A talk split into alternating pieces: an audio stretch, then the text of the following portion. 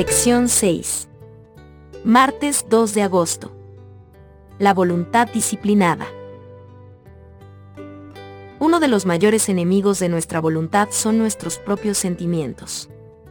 Vivimos en una cultura cada vez más bombardeada con imágenes y música que pueden apelar directamente a nuestros sentidos y desencadenar nuestras emociones, enojo, miedo o lujuria, sin que nos demos cuenta. ¿Con cuánta frecuencia pensamos en cosas como, ¿qué tengo ganas de comer para la cena? ¿Qué tengo ganas de hacer hoy?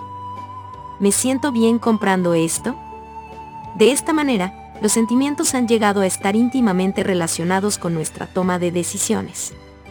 Los sentimientos no son necesariamente malos, pero lo que siento con respecto a algo puede tener poco que ver con lo que es correcto o con lo que es mejor.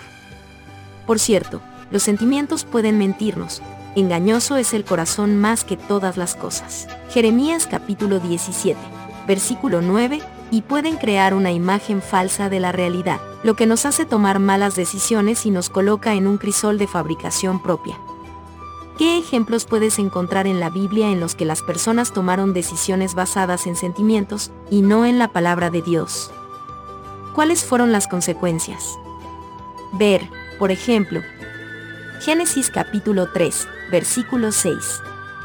A la mujer dijo, multiplicaré en gran manera los dolores en tus preñeces, con dolor darás a luz los hijos, y tu deseo será para tu marido, y él se enseñoreará de ti.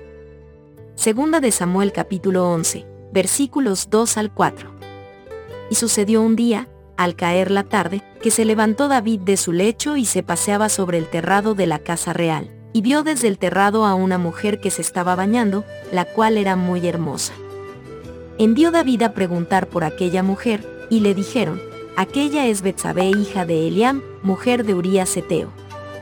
Y envió David mensajeros, y la tomó, y vino a él, y él durmió con ella. Luego ella se purificó de su inmundicia, y se volvió a su casa. Gálatas capítulo 2, versículos 11 y 12 pero cuando Pedro vino a Antioquía, le resistí cara a cara, porque era de condenar. Pues antes que viniesen algunos de parte de Jacobo, comía con los gentiles, pero después que vinieron, se retraía y se apartaba, porque tenía miedo de los de la circuncisión. Lee primera de Pedro capítulo 1, versículo 13. Por tanto, ceñid los lomos de vuestro entendimiento, sed sobrios y esperad por completo en la gracia que se os traerá cuando Jesucristo sea manifestado. ¿Qué le preocupa a Pedro y qué quiere que hagan realmente sus lectores? Pedro comprendió que la mente es el timón del cuerpo que controlamos. Si quitamos el control de la mente, seremos controlados por cualquier sentimiento que se nos presente. Imagínate caminando por un sendero estrecho hasta la casa del pastor.